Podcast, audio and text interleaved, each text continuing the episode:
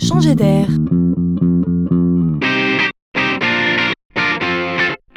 C'est la chronique de Laurent Collen.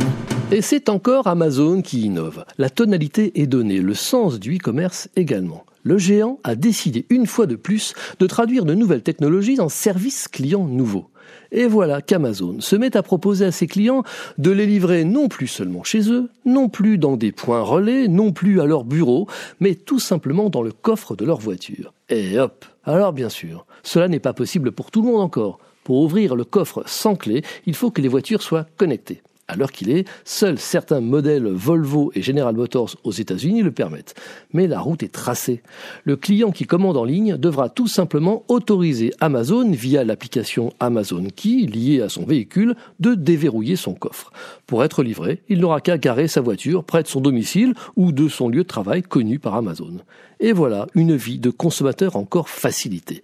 Succès garanti? Oui, si et seulement si la confiance des clients à l'égard de l'ogre américain demeure au point de lui confier les clés de sa voiture.